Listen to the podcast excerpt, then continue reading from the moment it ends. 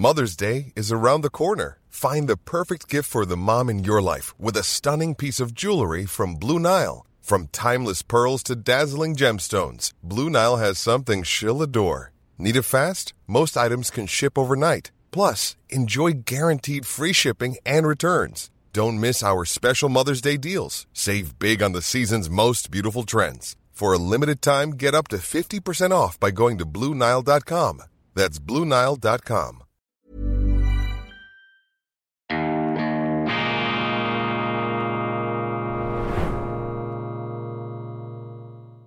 Grüezi miteinander, ich begrüße Sie ganz herzlich zu einer weiteren Folge von Weltwoche Daily Spezial. Mein Name ist Roman Zeller und heute zu Gast ist ein, ja, man kann sagen, ein beeindruckendes Schwergewicht der deutschen Öffentlichkeit. Es ist dies Frau Gabriele Krone Schmalz. Berühmte Journalistin, Publizistin, Autorin, ähm, auch Professorin, kann man auch sagen, Dozentin. Ich komme da fast nicht mehr raus aus dem Schwärmen und ja, ich fühle mich auch ein bisschen, ich bin ein bisschen nervös, muss ich ganz ehrlich zugestehen. Und zwar, ähm, um es zu verdeutlichen, zu versinnbildlichen, was für ein Schwergewicht da neben uns sitzt, ist eigentlich, dass sie unmittelbar unlängst mit der Löwenherz, mit dem Löwenherz Friedenspreis ausgezeichnet wurde. Das ist nicht ein ganz ein, ein einfacher Preis, das ist ein, ein, Preis, den auch schon der Dalai Lama beispielsweise erhalten hat, Michael Gorbatschow. Jetzt vielleicht die erste Frage, Frau Krone-Schmalz. Wie, wie ist da die Gefühlslage, wenn man so einen Preis erhält? Ist man da geschmeichelt? Ist man da inspiriert? Ist man da fast schon ein bisschen, ja, verwundert? Wie fühlen Sie sich da? Äh, ich fühle mich sehr gut damit. Ich habe mich unglaublich gefreut, als ich das gehört habe. Ich habe auch eine Weile überlegt, ob das wirklich stimmt, ob das alles so wirklich so ist. Und äh, ich muss auch sagen, ich empfinde diesen Preis auch als so eine Art äh, ja, Ermutigung, Verpflichtung, wenn Sie so wollen, äh, die Arbeit, die ich bisher gemacht habe, auch so weiterzumachen. Jetzt ist heute ist ähm, Dienstag. Sie werden am Samstag werden sie an einer großen Friedensdemonstration auftreten mit Sarah Wagenknecht, neben Sarah Wagenknecht in Berlin am Brandenburger Tor. Wie schon im Frühjahr war das schon einmal der Fall. Ähm, was ist da vielleicht Ihre Kernbotschaft, wenn Sie da ähm, uns gleich aufklären wollen? Sagen wir mal so, ich habe mir lange überlegt, ob ich da mitmache, beziehungsweise ob ich auf dieser Demonstration, auf dieser Kundgebung auch was sage. Denn normalerweise finde ich es richtig, dass sich Journalisten da eher zurückhalten. Aber die Zeiten, so wie sie jetzt sind, ich finde, da kann man sich Zurückhaltung nicht mehr leisten und da gehört es mit dazu, wenn man als Staatsbürger, als mündiger Bürger Verantwortung übernimmt, dann auch Flagge zu zeigen und, äh, und sich zu äußern und sich eben nicht zurückzuhalten. Und das werde ich auch tun. Ich werde versuchen, dazu aufzurufen, das Denken umzustellen, äh, weg von dieser äh, Kriegsplanerei und immer nur über Waffenkategorien zu diskutieren, welche wohl die schlagkräftigste sein könnte und was man sonst noch braucht, damit die Ukraine gewinnt.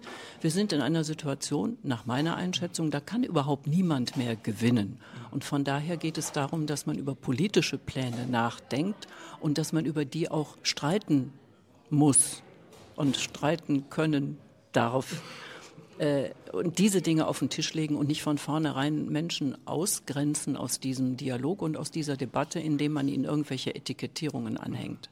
Sie kennen Russland aus dem FF, haben zahlreiche Bücher über dieses Land, über dieses faszinierende Land geschrieben, haben da gewirkt als Korrespondentin für die ARD zwischen 1987 und 91, wenn es mir richtig ist.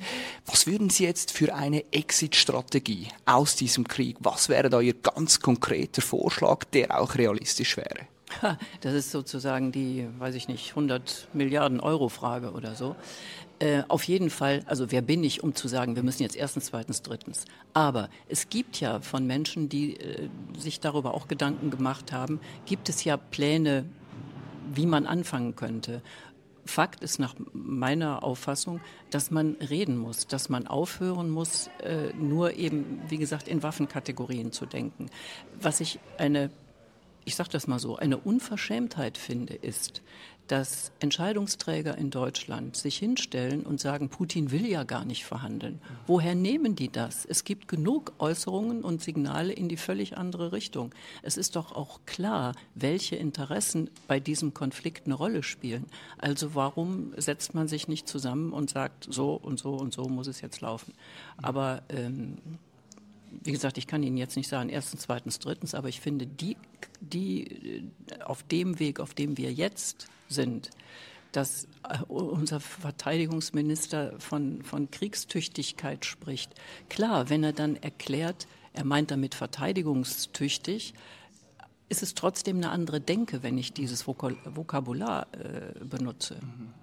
Jetzt haben wir so ein bisschen in der Medi medialen Berichterstattung zumindest haben wir ein bisschen eine Ukraine-Krieg-Flaute.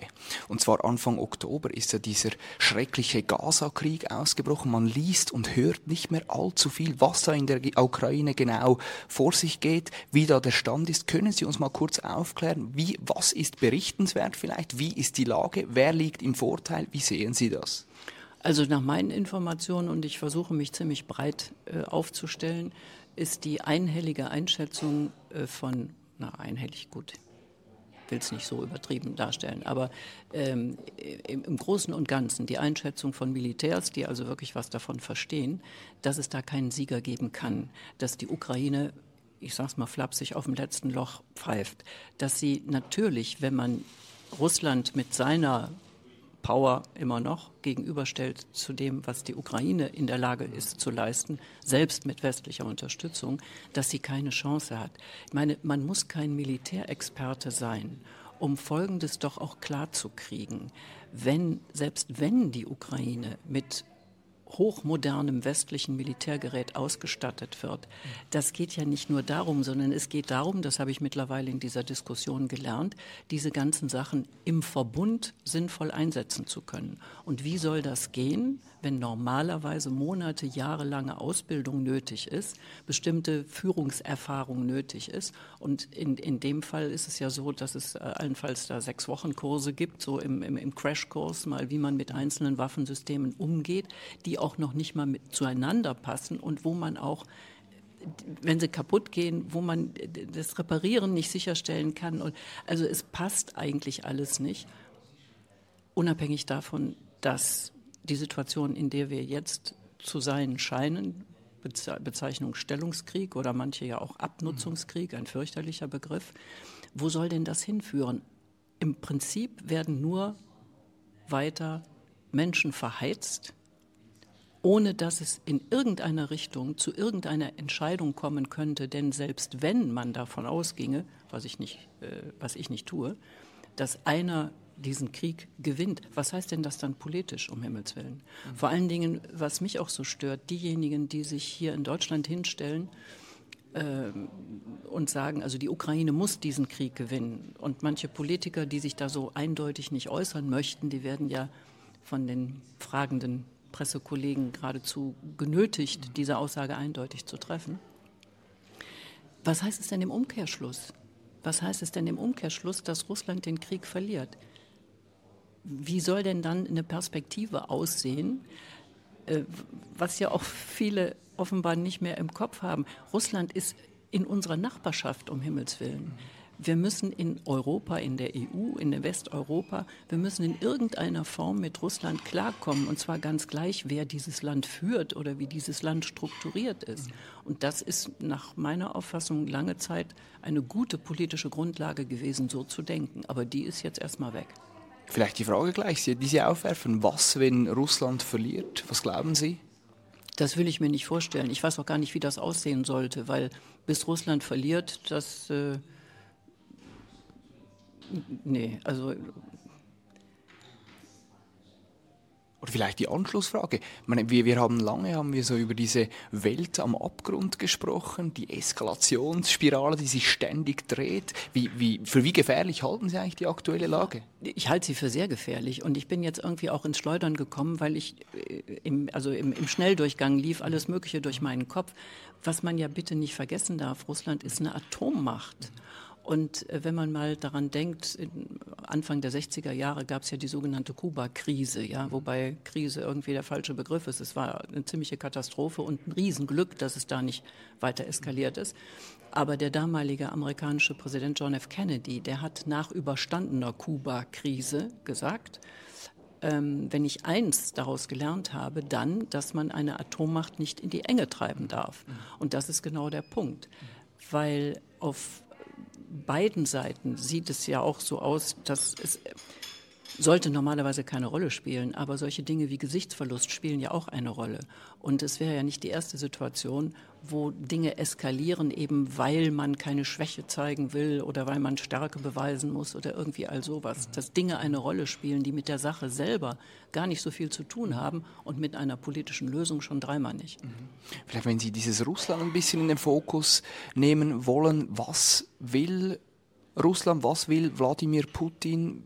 Ist er ein, dieser total unberechenbare Herrscher, der da wild um sich schlägt, der neue Hitler, zu dem er quasi gemacht wird von den Medien. Wie schätzen Sie diesen, diesen russischen Chef ein?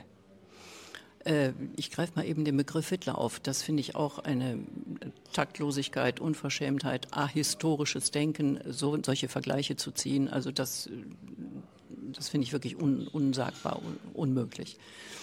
Ähm, ich kann Ihnen nicht sagen, wie Herr Putin denkt. Ich kann nur meine Analysen oder meine Recherchen oder das über die Jahre und Jahrzehnte gewachsene äh, versuchen, einigermaßen logisch äh, aufzubereiten. Äh, es geht ja im Prinzip darum, eine grundsätzliche Frage zu beantworten ist Putins oder Russlands Interesse ebenso mit expansionistischen Gedanken verbunden? Also ne, heute ist es die Ukraine, morgen ist es weiß der Henker was und übermorgen stehen sie in Berlin oder so. Da gibt es ja einige, die so argumentieren. Oder ist äh, die Sache eine andere und hat im Grunde mit Sicherheitsdenken zu tun, mit Sicherheitspolitik, mit Sicherheitskonstruktionen? Äh, ähm, diese Frage muss man grundsätzlich erstmal beantworten. Und wenn man dann sowohl seine Äußerungen sich anschaut und analysiert, die Politik, die er bisher betrieben hat, äh, nicht, äh, zuletzt auch gerade seine Aktivitäten in seiner ersten Amtszeit, dann spricht nach meiner Einschätzung sehr, sehr viel dafür, dass es alles eine Frage der Sicherheitsarchitektur ist, der fehlenden Sicherheitsarchitektur. Was mich so wundert, wir akzeptieren, also wir in Deutschland, in der EU, wir akzeptieren, dass Polen und die baltischen Staaten, dass die historisch erklärbare Ängste haben und ne, von, aus, auf, auf dieser Basis entsprechend politisch agieren. Was wir irgendwie nicht akzeptieren oder nicht auf dem Schirm haben, aus welchen Gründen auch immer, dass es natürlich auch in Russland historisch begründete Ängste gibt. Dafür muss man sich nur die Landkarte anschauen, was dieses Land betrifft. Man muss sich die Geschichte anschauen, was dieses Land betrifft. Und da ist der, ich mache jetzt mal einen Vorwurf der EU, äh, den Vorwurf, den ich der EU mache, ist, dass man nicht erkannt hat, dass man die jeweils, wie ich finde, historisch verständlichen Ängste genommen hat als Basis dafür, mit einer konstruktiven Politik für Interessenausgleich zu sorgen. Stattdessen hat man, nach meinem Eindruck, immer mehr denjenigen Ländern das Sagen überlassen in der europäischen Außenpolitik gegen Russland, die alle noch offene Rechnungen haben mit Moskau, mit Russland. Moskau ist immer noch synonym für Sowjetunion für die. Also diese Dinge, das zu thematisieren, das auf den Tisch zu legen und einfach zu begreifen, dass Europa, Asien, Eurasien, dass wir doch eine funktionierende Sicherheitsarchitektur brauchen, damit es uns allen gut geht. Es könnte man aber auch aus, aus EU-Sicht würde, würde da natürlich Frau von der Leyen sagen, aber, aber Frau Krone-Schmalz, die Ukrainer, die haben westliche Werte, westliche Werte, die wollen zum Westen gehören, die wollen in die EU. Warum, warum ist das, warum ist das falsch aus Ihrer Sicht? Das ist deshalb falsch, weil das eine absolut ahistorische Betrachtungsweise ist. Äh, es ist völlig klar, dass eine ganze Reihe von Ukrainern auch Richtung Westen geguckt haben und gucken jetzt schon erst recht. Aber wenn man sich die Geschichte der Ukraine anguckt und auch die, äh, die Vorgänge bis 2014, als es dann auf dem Maidan geknallt hat, da war äh, laut Umfragen ist in der Ukraine immer so, dass sie sowohl gute Beziehungen zu Russland, ich mache es jetzt ein bisschen holzschnittartig, weil ich Ihnen mit den Zahlen nicht dienen kann, aber man kann sie finden, ähm, dass man sowohl gute Beziehungen zu Russland haben wollte, ich meine, klar, da waren ja jede Menge Beziehungen gewachsen, also die, ob jetzt erzwungen oder nicht, ja völlig wurscht, aber die gab es nun mal und das war eine entsprechende Basis, als auch gute Beziehungen zum Westen. Und im Vorfeld des EU-Assoziierungsabkommens, wo es ja dann eben geknallt hat, im Grunde so als Auslöser, da haben einige Menschen, politische Entscheidungsträger, auch Medienleute, die sich aber eben keinen Gehör verschaffen konnten, darauf hingewiesen, wie sinnvoll es doch wäre, wenn sich Moskau, Brüssel und Kiew an einen Tisch setzt, damit man das Beste für die Ukraine rausholt. Das Problem ist, oh Gott, ich will nicht so weit ausholen, aber äh, Sie haben in der Ukraine aufgrund der Geschichte verschiedene Identitäten, sagen wir mal so. Die Westukraine ist anders als in der Ostukraine. Das hängt mit der Entstehungsgeschichte zusammen. Das hat auch nichts mit Ideologie oder Propaganda oder sonst was zu tun, das kann man alles nachlesen. Und der innerukrainische Streit um die unterschiedlichen Identitäten ist eben wirklich ein innerukrainischer Streit und nichts von außen aufgestülpt.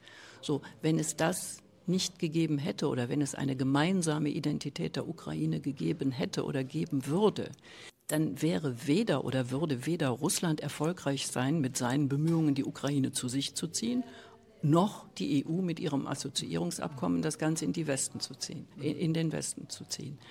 Ähm, also von daher die, sagen wir mal, die, die Geschichte heranzuziehen, die Geschichte zu betrachten, die Identitätsfrage zu betrachten und darüber möglichst ideologiefrei, sondern ganz praktisch, politisch, analytisch auf den Tisch zu legen und da eine Lösung zu finden. Das ist nicht einfach, aber so wie es jetzt läuft, hat die Ukraine am allerwenigsten davon. Können Sie mal sagen, was die Ukraine für Russland ganz konkret bedeutet? Ich meine, irgendetwas muss es ja sein, was diesen, diesen Mann in Moskau so unglaublich provoziert, wenn die NATO von Expansion nach Osten spricht, wenn die EU sagt, die Ukraine soll zur EU gehören. Was ist es, das die Ukraine für Russland so wichtig macht? Das sind, Sie haben im Grunde genommen jetzt zwei verschiedene Dinge angesprochen. Das eine ist natürlich Jetzt unabhängig davon, dass es die Ukraine ist, da komme ich gleich zu. Das eine ist natürlich der Punkt, wenn die NATO immer weiter ihre Waffen an die Grenze Russlands heranrückt und die Vorwarnzeit, die Moskau dann hat, gegen Null tendiert, dass dann das, die Sicherheit, das Sicherheitsbedürfnis Russlands tangiert, ob mit oder ohne Putin, ist, glaube ich, relativ klar und liegt auf der Hand.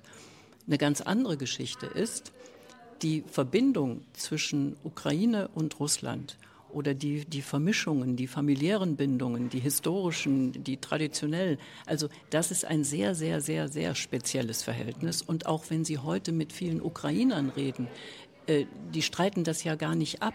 Das ist eine, ich kann das schwer erklären, aber das ist eine, eine sehr, sehr, sehr spezielle Verbindung, eine sehr spezielle gemeinsame Geschichte, wie auch immer.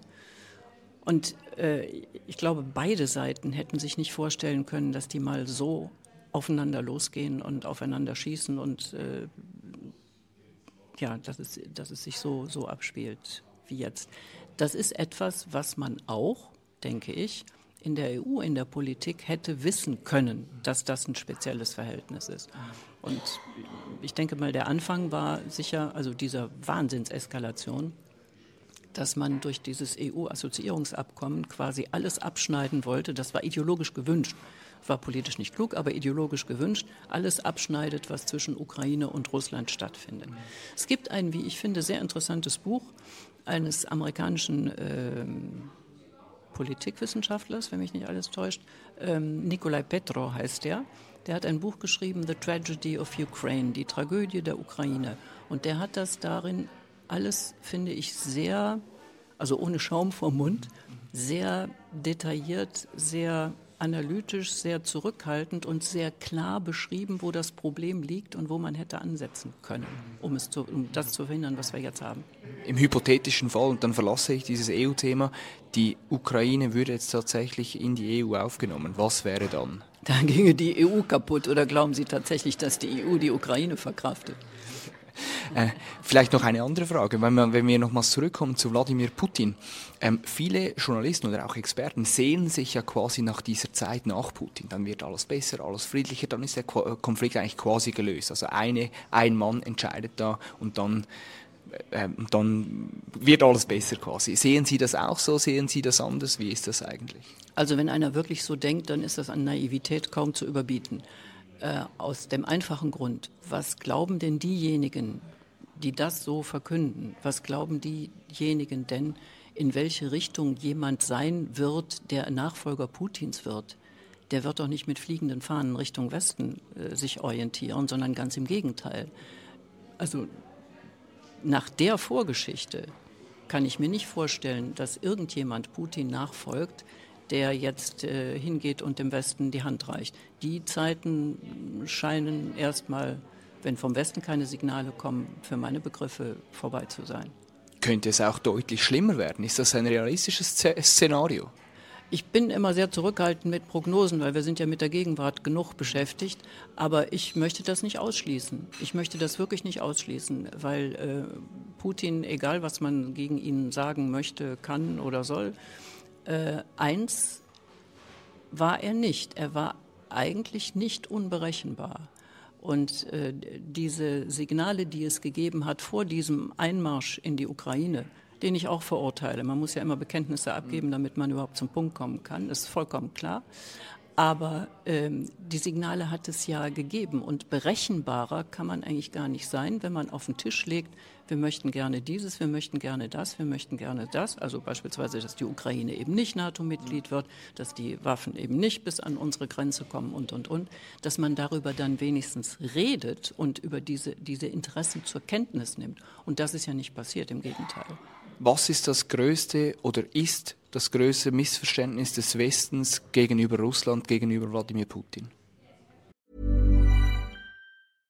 Hey, I'm Ryan Reynolds. At Mint Mobile, we like to do the opposite of what Big Wireless does. They charge you a lot, we charge you a little. So naturally, when they announced they'd be raising their prices due to inflation, we decided to deflate our prices due to not hating you. That's right. We're cutting the price of Mint Unlimited from $30 a month to just $15 a month. Give it a try at mintmobile.com slash switch. $45 upfront for three months plus taxes and fees. Promote for new customers for limited time. Unlimited more than 40 gigabytes per month. Slows. Full terms at mintmobile.com. Millions of people have lost weight with personalized plans from Noom. Like Evan, who can't stand salads and still lost 50 pounds. Salads generally for most people are the easy button, right? For me, that wasn't an option. I never really was a salad guy. That's just not who I am. But Noom worked for me. Get your personalized plan today at Noom.com. Real Noom user compensated to provide their story. In four weeks, the typical Noom user can expect to lose one to two pounds per week. Individual results may vary. Ich weiß nicht, was das größte Missverständnis ist, aber ich fürchte, dass die Gegenseite nach, dem, nach der kurzen Phase äh, des gegenseitigen Vertrauens, also sehr eng verbunden mit der Person Michael Gorbatschow, Deutsche Vereinigung und, und, und, nach dieser sehr, sehr kurzen Phase ähm, ist zunehmend das Vertrauen auf beiden Seiten kaputt gegangen und diese schon pathologischen Vorstellungen, dass wir uns von denen bedroht fühlen und die sich von uns bedroht fühlen und dann alles, was man darauf aufbaut, missverstehen muss im Prinzip. Äh, das ist, so eine, das ist so eine Spirale, aus der man dringend raus muss, finde ich. Aber dazu bedarf es eines starken politischen Willens, den ich so nicht sehe. Und wenn Sie jetzt diesen Konflikt beurteilen, wenn wir gerade bei den Missverständnissen und Fehlern sind, was wird eigentlich gemeinhin bei diesem Konflikt oder Krieg um die Ukraine, was wird da eigentlich gemeinhin ausgeklammert, wäre aber für diese Betrachtung des gesamten Krieges, des, des gesamten Konfliktes von immanenter Wichtigkeit? Ich weiß jetzt nicht, ob ich Sie richtig verstehe, aber ich verstehe es mal so. Wir haben weltweit so viele Probleme. Und da muss man nicht nur den Klimawandel nehmen, sondern da gibt es ja noch vieles andere diese Probleme lassen sich, da bin ich ja nicht alleine mit dieser Einschätzung, die lassen sich nicht irgendwie regional oder auf Staaten bezogen, national oder auch in kleineren Verbünden lösen, sondern da braucht man sie alle, inklusive China, inklusive Indien und was es da sonst noch so alles gibt und natürlich auch inklusive Russland. Und wenn man das hinkriegen will, also wir haben nur einen Planeten, dann wird es Zeit, äh, dass man die Dinge, über die man jetzt stolpert, wenigstens mal so auf den Tisch legt, dass man darüber reden kann, ohne sich von vornherein immer mit Unterstellungen oder bestimmten Etikettierungen, die alles undiskutabel machen, wegwischt. Jetzt, jetzt weiß ich, was Sie wollen. Ähm, eine undiskutable Note hatte dieser Konflikt, ja klar, bei diesem Einmarsch im Februar, klar, das war absoluter Game Changer oder in diesem Konflikt in der Beurteilung. Was mir aufgefallen ist, ist war, war bei diesem ja, hochstilisierten, ich weiß nicht, wie es war, ich muss ganz ehrlich sagen, ich bin bei diesem Butscha-Vorfall.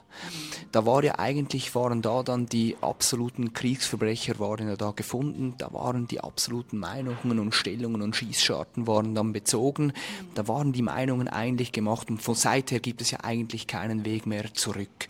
Wie sehen Sie was sehen Sie für eine Bedeutung hinter Butscha? Vielleicht auch, wie, wie lesen Sie dieses Butscha? Was glauben Sie, was da passiert ist? Wie interpretieren Sie dieses ja, Massenmassaker, diesen hochstilisierten Genozid in Butscha? Äh, das möchte ich nicht beurteilen, aus dem einfachen Grund, weil ich zu wenig über die Hintergründe weiß. Kriegsverbrechen werden da begangen, von wem auch immer. Nur selbst wenn es so gewesen ist, wie es landläufig dargestellt wird, dann kann das doch kein Grund sein, sich davon zu verabschieden, zu überlegen, wie man aus dieser Sache rauskommt. Wenn, sagen Sie mir, einen Krieg, in dem es keine Kriegsverbrechen gegeben hat, mehr oder weniger bestialisch, zu was soll denn das führen? also Auge um Auge, Zahn um Zahn und wie du mir, so ich dir. Äh, es gibt Gott sei Dank ja auch mittlerweile einige besonnene Menschen, die darauf hinweisen, nicht nur mit Blick auf Ukraine und Russland, sondern auch mit Blick auf Israel und Gaza, dass man, um Monster zu bekämpfen, nicht selber zum Monster werden darf. Das hat, glaube ich, ein amerikanischer Politikwissenschaftler gesagt, Brannick, wenn, wenn, ich nicht irre, Brenner oder so ähnlich heißt er. Äh, ich denke, dass das ganz wichtig ist. Wir können doch auch nicht, oder ich fange es nochmal anders an. Die Kraft der Bilder ist eine sehr, sehr große. In Zeiten, wo man mit Bildern alles machen kann, ohne dass sie so passiert sein müssen, wobei ich jetzt nicht Butcher meine, nicht, dass mich wieder irgendjemand meint, missverstehen zu müssen, sondern ich will einfach auf Folgendes hinaus. Sie können mit Bildern alles machen und Sie können kaum verifizieren, ob das alles auch wirklich so gewesen ist. Wenn das eine Grundlage ist, dann muss ich doch vom Kopf her, wenn mir Frieden und Zusammenleben auf diesem Planeten wichtig ist, dann muss ich doch vom Kopf her irgendeine Stufe erklimmen oder irgendeine eine, ein Niveau erreichen, auf dem ich versuche, Dinge anzusprechen, die wichtig sind für alle Seiten, ohne dass man immer mit dem, äh, ja, mit dem, mit dem Vorwurf rumläuft, du hast dich so und so und so benommen, mit dir kann ich nicht mehr reden. Also quasi die komplette Verweigerung, komplett verweigert. Ich meine, da wären wir beim nächsten, bei der nächsten Personalie. Es verweigert sich eigentlich in Kiew vor, vorwiegend noch einer, das ist Volodymyr Zelensky. Sogar während überall anders dämmert so allmählich, dass dieser Krieg hoffnungslos scheint, zumindest auch aus engsten Kreisen. Ehemalige Berater wenden sich schon fast dem ähm, ab vom ukrainischen Präsidenten. Wie beurteilen Sie diese Figur Zelensky? Ja, Stand heute im Vergleich zu Anfang des Krieges, wie beurteilen Sie so diese Gesamtperson, diese, dieser Zelensky? Mhm. Also sagen wir so, er ist ja angetreten und ist ja auch dafür gewählt worden, dass er gesagt hat, hier mit Krieg, ne, das beende ich und wir kriegen das schon auf eine vernünftige Art und Weise hin. Das ist ja nun alles ganz, ganz anders gelaufen. Äh, was ich auch immer wieder höre aus verlässlichen Quellen, dass die Unterstützung rund um ihn herum nicht mehr so groß ist, wie sie war, dass vor allen Dingen auch seine militärische Führung ganz andere Dinge in den Vordergrund stellt, als er es möchte und dass auch, die Berichterstattung darüber kann man allerdings mit der, mit der Lupe suchen, dass auch die Stimmung in der Bevölkerung, wenn man das mal so nennen will, äh, anders geworden ist. Ähm, ich habe selbst auch mit einigen Menschen gesprochen, die, also Ukrainer, die sehr, sehr vorsichtig sich zwar äußern, aber halt auch sagen, dass so kann es nicht weitergehen. Wir müssen auf, auf eine andere Schiene kommen, ähm, weil, weil die Menschen natürlich auch sehen, dass es verändert sich ja nichts. Also man kann ja nicht sagen, hier äh, jeden Tag kommen wir so und so weit voran oder wir haben irgendein militärisches Ziel erreicht oder es gibt irgendeine Perspektive. Wo soll die denn sein? Also von daher, dass die Unterstützung bröckelt, das sehe ich schon. Die Unterstützung in den USA bröckelt ja auch ganz massiv.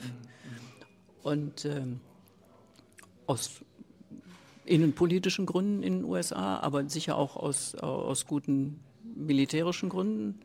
Äh, es ist ja nicht ganz neu, dass äh, man auch gerade im Pentagon äh, Dinge lesen kann, äh, die darauf hinauslaufen, dass es halt, dass das, was die Ukraine erreichen kann, das hat sie jetzt erreicht, mehr wird es nicht geben. Und jetzt müssen wir mal überlegen, wie wir da jetzt wieder rauskommen oder einen anderen, einen anderen Weg finden. Bevor ich hier einen Steilpass zur USA aufnehme, noch kurz die Frage. Ähm, wie sehen Sie die Zukunft von Volodymyr Zelensky? Wie lange ist er noch im Amt? Keine Ahnung, weil, keine Ahnung. Ich weiß nur, dass er von Hardlinern sehr stark unter Druck steht. Das äh, weiß ich schon.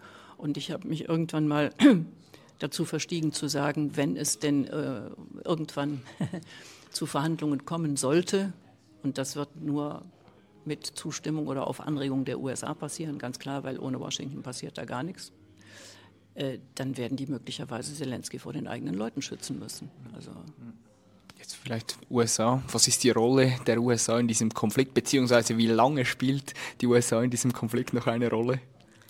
Ja, das ist ja eine lange Geschichte und äh, das kann man ja auch überall in offiziellen Papieren nachlesen, dass seit circa 100 Jahren das ausgesprochene Interesse der USA ist, eine gedeihliche Zusammenarbeit zwischen Europa und äh, Russland zu vermeiden oder ein, ein Funktionieren auf dem eurasischen Kontinent, weil das das Einzige ist, oder ein wesentlicher Punkt ist, der den USA gefährlich werden könnte. Das ist so. Das ist auch, und das möchte ich betonen, das ist ein absolut legitimes Ziel der USA. Das ist überhaupt keine Frage.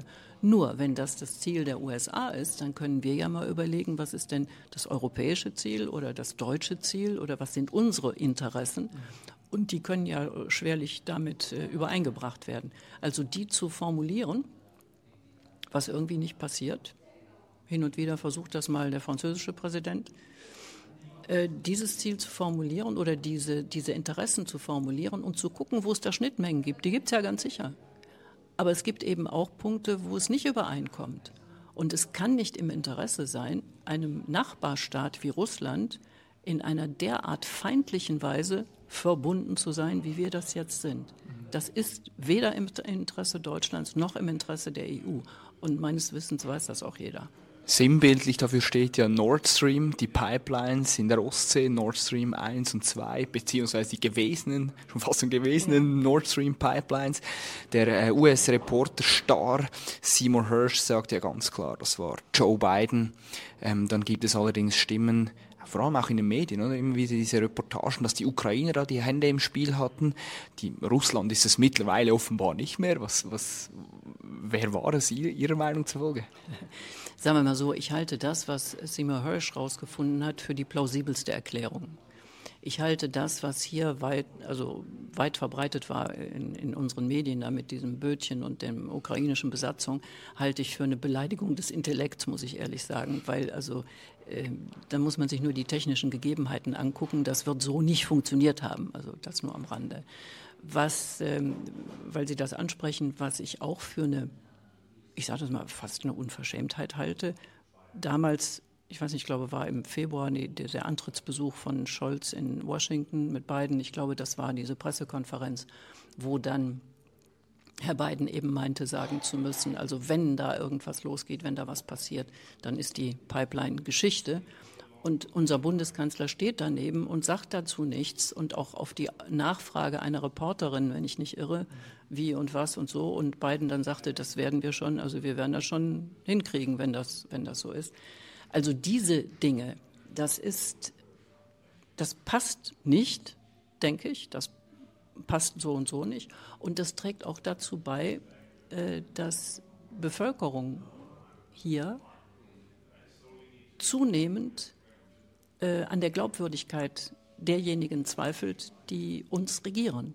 Und das halte ich für fast den, den größten, äh, also die, die, die größte Gefahr im Moment, dass die Glaubwürdigkeit verloren geht, sowohl was politische Entscheidungen betrifft, als auch was Medien betrifft. Und wenn das nicht mehr ernst genommen wird, dann ist das eine Riesengefahr für ein System, was demokratisch funktionieren soll. Weil wenn sich weite Teile der Bevölkerung nicht mehr wiederfinden, weder in den Medien noch in den politischen Entscheidungen, wo soll denn das dann hinführen? Und wenn alle, die was kritisieren, auf Ränder abgedrängt werden, rechts, links, wie auch immer, äh, und dadurch mehr oder weniger mundtot gemacht werden, dann wird es irgendwann, keine Ahnung, explodieren oder was. Also ich halte das für hochgradig gefährlich, statt sich auch mit unbequemen Wahrheiten auseinanderzusetzen, darüber zu diskutieren, zu argumentieren ähm, und auf die Art und Weise Probleme anzusprechen, die da sind, die man ja nicht dadurch, dass man sie ignoriert, äh, auflöst. Vielleicht Ihre Meinung zur aktuellen Bundesregierung. Was halten Sie von Olaf Scholz? Das ist schwer zu sagen. Ich hatte am Anfang eine gewisse Hoffnung, als er sich sehr zurückgehalten hat, was Waffenlieferungen mit der Ukraine betrifft. Das wurde ihm ja ausgelegt als Zögerlichkeit und, und sowas alles. Ich hätte mir gewünscht, er hätte das durchgehalten. Ansonsten möchte ich mich da lieber zurückhalten. Und wenn Sie jetzt an die Zeit zurückdenken, so um die Nullerjahre, da war ja Gerhard Schröder im Amt, der ja aktuell geradezu sinnbildlich für alles Böse in, in Deutschland steht, was jemals mit Russland zu tun hatte. Da war, da war damals war der, der, der Terminus Äquidistanz war, mhm. war da auf dem Tisch, dass man quasi gleiche Distanz zu Moskau wie auch zu Washington halten sollte. Halten Sie das Stand jetzt jemals wieder für realistisch? Halten Sie das für total illusorisch? Wie schätzen Sie so diese Beziehung zu Russland aus, jetzt auch auf, auf die lange Frist aus, ausgesehen? Also wenn ich jetzt sagen würde, total illusorisch, dann müsste man ja alle Hoffnung fahren lassen. Das äh, hoffe ich ja nicht. Ähm, ich gehe davon aus, es gibt so ein paar Anzeichen, dass manche Menschen doch ans Denken kommen, dass das so, wie es jetzt läuft, auf dieser Ebene es wirklich nur nach unten gehen kann. Und dass man vielleicht doch ein bisschen umsteuert, ein bisschen umdenkt und auch Gedanken zulässt, die bis jetzt noch mehr oder weniger igitt in die Ecke geschoben werden. Ich hoffe einfach darauf und ich hoffe darauf oder ich würde mir wünschen, dass gerade junge Leute, denn um die geht es, also die haben das alles auszubaden, dass gerade junge Leute sich nicht verblenden lassen, äh, sondern versuchen, ja, wie soll ich sagen, mit dem, mit dem gleichen Elan, den sie ja an, an, äh, an den Tag legen, wenn es ums Klima geht, sich um diese politischen Dinge zu kümmern, versuchen wenigstens ein bisschen einzutauchen und sich für Frieden einzusetzen. Das kann man ja auch ohne eindeutig politische Stellung nehmen zu müssen. Ja? Also, aber zumindest diesen, diesen Weg zu gehen, weil anders, anders wüsste ich nicht, wie es laufen soll. Wer ist Ihr Hoffnungsträger? Sie haben von Vernunft gesprochen, dass es langsam aber sicher doch ein bisschen durchschimmert. Wer ist da? Sehen Sie einen Hoffnungsträger aktuell in der deutschen Politik, in der Regierung vielleicht, im Kabinett von Olaf Scholz? Wer ist da? Wen, wen setzen Sie? Nee, ich will das nicht namentlich machen, wüsste ich auch nicht. Äh, ich, meine Hoffnung nehme ich daraus, ich bin nach wie vor sehr viel unterwegs und äh, ich kriege Stimmungen im Land mit. Und die äh, sind so, dass ich mir vorstellen könnte, dass die sich ganz vernünftig und friedlich zu Wort melden. Mhm. Denn äh, wenn man mal dran denkt, die Bevölkerung der DDR, die hat es auf friedliche, intelligente Weise geschafft, mhm. ihren politischen Entscheidungsträgern klarzumachen, dass das mit der Konfrontation so nicht weiterlaufen kann. Mhm. Und vielleicht kriegen wir das ja in vereintem Zustand auch hin. Wenn Sie so äh, unterwegs sind, halt, erhalten Sie da Zuspruch? Ich meine, Sie sind doch bekannt als auch verschmäht. Eher so, also diese Putin-Versteher in Russland, Freundin und weiß ich was. Widerspiegelt das eigentlich die Lebenswirklichkeit, die Realität auf der Straße von den Bürgerinnen und Bürgern? Wie, wie begegnet man ihnen da? Also die Lebenswirklichkeit auf der Straße spiegelt das nicht. Und äh, das, was ich so an Zuschriften bekomme, spiegelt das auch nicht. Mhm. Und äh, ich meine, ich will es nicht so platt machen, aber der Unterschied zwischen öffentlicher und veröffentlichter Meinung scheint mir doch ein mhm. ziemlich großer zu sein. Mhm. Wenn wir gerade noch nachher kommen wir gleich auf die Medienberichterstattung noch zu, sprechen. Wenn Sie jetzt die Beraterin von der deutschen Bundesregierung wären, was wäre jetzt sofort zu tun? Was müsste die Bundesregierung sofort machen, um ja, einen Weg in Richtung Frieden zu gehen, einen Weg auf eine Entdämonisierung Russlands? Was wäre da jetzt sofort zu tun aus Ihrer Sicht? Nach Moskau und nach Kiew zu fahren, die Reisediplomatie zu betreiben, die Chinesen machen, die Brasilianer machen, die afrikanische Staaten machen, das würde ich mir erhoffen von deutschen Politikern beziehungsweise von der EU. Aber so viel ich weiß, findet das nicht statt. Mhm werden Sie eigentlich als Nam eine mitunter namhafteste Russlandkennerin, wenn Sie eigentlich von der deutschen Regierung auch als Expertin einbezogen? Wieso dieser Austausch? Bei Ihnen muss eigentlich tagtäglich das Telefon scheppern seit fast zwei Jahren. Wie ist das tatsächlich? Diese Frage meinen Sie nicht wirklich ernst. Was halten Sie eigentlich von der aktuellen Medienberichterstattung? Wie, was für ein Zeugnis stellen Sie den deutschen oder auch den westlichen Journalisten aus? Wie beobachten Sie oder lesen Sie aktuell die Zeitung? Äh, das ist schwierig, weil ich will mich jetzt nicht hinsetzen und Noten vergeben, um Himmels Willen. Und ich kenne genug Kollegen, die jeden Tag äh, darum kämpfen, das machen zu können, was sie meinen, was richtig ist. Ähm, nur Fakt ist, und da bin ich ja auch nicht alleine, bestimmte Gremien bei den öffentlich-rechtlichen stellen das ja auch so fest. Fakt ist, dass es gerade mit Blick auf Russland und Ukraine doch eine sehr, sehr, sehr, sehr einseitige Berichterstattung gibt. Und das stört mich, weil das hat mit meinem Verständnis von Journalismus nicht viel zu tun. Ich versuche es mal insofern konkret zu machen. Es wird ja oft gesagt, von wegen Journalisten müssten Haltung zeigen. Und ähm, ich bin auch dafür, Haltung zu zeigen, wenn es darum geht, Rückgrat zu haben oder nicht jeden Tag sein Fähnchen in den Wind zu hängen und so, sehr dafür. Aber ich finde es dramatisch geradezu, wenn Haltung zeigen heißen soll, sich in einem Meinungsstreit auf eine Seite zu stellen. Weil das, finde ich, hat im Journalismus nichts zu suchen. Und so scheint es mir aber verstanden zu werden. Also, und das, das finde ich, äh, das ist eben auch ein Punkt, der nach meinem Eindruck dazu beiträgt, dass die Glaubwürdigkeit verloren geht. Mhm. Unabhängig davon, dass, äh, wenn man schon immer von Werte geleitet redet, dass, redet, dass die, ja, meine Werte von journalistischer Berichterstattung da sich nicht äh, wiederfinden. Mhm. Was, was, halten Sie vom Verbot von RT Russia Today, das in Deutschland, in der ganzen EU eigentlich ja nicht mehr verfügbar ist? Was halten Sie davon? Ich finde diese Verbote in all diese Richtungen finde ich unsäglich, weil äh, das, das kommt mir so feudalistisch vor. Ja? Also wenn wir ein demokratisches System haben mit einer vernünftigen Bildung, dann kann es nicht sein, dass irgendjemand darüber bestimmt, welche Inhalte die Menschen in dieser freien Gesellschaft zur Kenntnis bekommen oder nicht.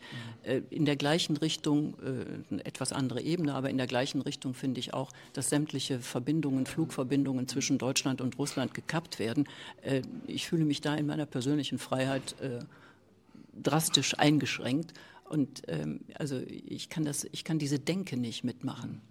Jetzt hat aber, muss man sagen, oder der Punkt von, von, vom Westen oder von, von auch vom, vom, vom, deutschen Staat, sonst hätten sie es ja nicht verboten, ist ja immer diese russische Unterwanderung mit irgendwelcher Staatspropaganda, mit Kreml-Propaganda, dass man irgendetwas einfiltriert und eingeimpft quasi bekommt, was man eigentlich gar nicht will. Jetzt hat ja das tatsächlich ein bisschen einen Punkt in diesem in diesen Berichten oder in diesem Untersuchungsbericht zu Hubert Seipel. Oder jetzt ist der, äh, der Putin-Biograf, der jetzt da angeklagt wird. Ich weiß nicht, ob es stimmt. Es ist ja noch kein Schuldspruch da gefallen, aber die, die, die, die, die, die Anklage, die journalistische Anklage, die Berichte zeigen ein, zeichnen ein deutliches Bild, dass er da 600.000 Euro bekommen hat für seine Bücher oder seinen Auftrag. meine, ist da etwas dran? Ist das tatsächlich gefährlich? So dieser Einfluss von Russland, widerspiegelt sich das in diesem Fall Seipert? Oder wie beurteilt, stimmt das gar nicht aus Ihrer Perspektive? Äh, da möchte ich gar nichts zu sagen, weil da weiß ich zu wenig drüber. Nur Fakt ist ja, wenn man sich die Bücher und die Dokumentationen von Herrn Seipel anguckt, da gibt es meines Wissens nichts, was nicht der Realität entspricht. Ja, also sind auch ausgezeichnete. Das sind genau sind ausgezeichnete äh, Werke, äh, sowohl Filme als auch, äh, als auch Bücher. Äh, ich persönlich schätze ihn auch sehr, also das ist der eine Punkt. Was ich jetzt fatal finde, dass das so Wasser auf die Mühlen derjenigen ist, die sagen, ja, alles, was einigermaßen Russland erklärt hat, konnte ja nur von denen auch entsprechend äh, bezahlt werden. Und das äh, zieht ja jetzt auch schon Kreise. Ne? Also es, äh, jeder, der in der Richtung gearbeitet hat, da werden wir mal gucken, da wird ja irgendwann sich auch noch mal was finden. Das finde ich eine wirklich bedauerliche Entwicklung und auch eine ziemlich ähm, kleingeistige Entwicklung, weil wenn man davon ausgeht, dass alles, was Dinge anders erklärt, als man selbst meint, dass es richtig ist, dass das nur passieren kann, weil, weil irgendwelche feindlichen Mächte dafür bezahlen. Auf die Idee, dass man das durch selber Denken erreichen kann, kommen die offensichtlich nicht. Vielleicht noch eine, eine abschließende, fast letzte Frage. Öffentliche Talkshows, Markus Lanz, da sieht man ja massenweise Leute, die da auch wegen diesem, diesem äh, Ukraine-Konflikt grilliert werden. Ulrike Gero war ein namhaftes Beispiel. Warum treten Sie eigentlich nie in solchen Talkshows auf? Maischberger, äh, Lanz unter anderem. Wieso sind Sie da nie zugegen? Sie waren ja früher, früher Ihr Arbeitgeber. Warum sitzen Sie nie da? Ja, seitdem der Krieg ausgebrochen ist, bin ich nicht mehr eingeladen worden. Ähm, ja, mal schauen, wie sich das entwickelt, ob sich das mal wieder ändert. Wobei ich sagen muss, wenn die, die Dramaturgie dieser Sendungen tatsächlich so ist, dass eben einer hingesetzt wird und der Rest fällt darüber her, dann muss man das, glaube ich, auch nicht haben. Würden, würden Sie trotzdem gehen? Das kommt drauf an. Was wäre vielleicht, jetzt, wir haben vorhin über die Berichterstattung generell gesprochen, als Schlusswort, was wäre Sie als Journalistin, auch als Dozentin in diesem Bereich, was wäre Ihr Number One, Nummer eins Tipp, damit quasi wieder eine zurück zu einer entspannten, scheuklappenlosen Berichterstattung möglich ist. Was muss die Branche jetzt sofort tun, um da ein bisschen ein entspannteres, versöhnendes, vielleicht auch ein bisschen realistischeres Bild über diesen Konflikt und auch über die Gesellschaft abzubilden? Ich habe immer zwei Begriffe, Perspektivwechsel und Panoramablick diese beiden Dinge, wenn man die ernst nimmt äh, und praktisch umsetzt, ich glaube, dann könnte man den Boden bereiten dafür, dass man langsam aber sicher wieder umsteuert und sich nicht gegenseitig nur solche Dinge um die Ohren haut, die zur Eskalation beitragen und nichts an der Sache ändern, nichts zur Lösung beitragen, sondern alles immer nur weiter verhärten und schlimmer machen. Was wünschen Sie sich für die Zukunft? Frieden. Das ist äh, so simpel, Frieden. Dass Frieden bleibt, denn so sicher ist das nicht mehr, wie das mal war. Vielen herzlichen Dank, Frau Krone-Schmalz, für dieses Gespräch. Ihnen danken wir ganz herzlich für die Aufmerksamkeit. Bleiben Sie uns gewogen, folgen Sie uns auf allen Kanälen, auf Social Media, abonnieren Sie unsere, unseren YouTube-Kanal und schalten Sie wieder ein, wenn es wieder heißt Weltwoche Daily Spezial. Vielen herzlichen Dank.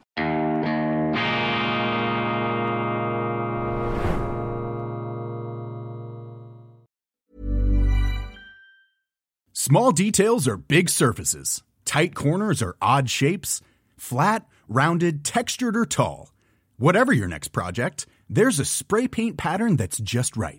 Because Rust new Custom Spray 5 in 1 gives you control with five different spray patterns. So you can tackle nooks, crannies, edges, and curves without worrying about drips, runs, uneven coverage, or anything else. Custom Spray 5 in 1 only from Rust-Oleum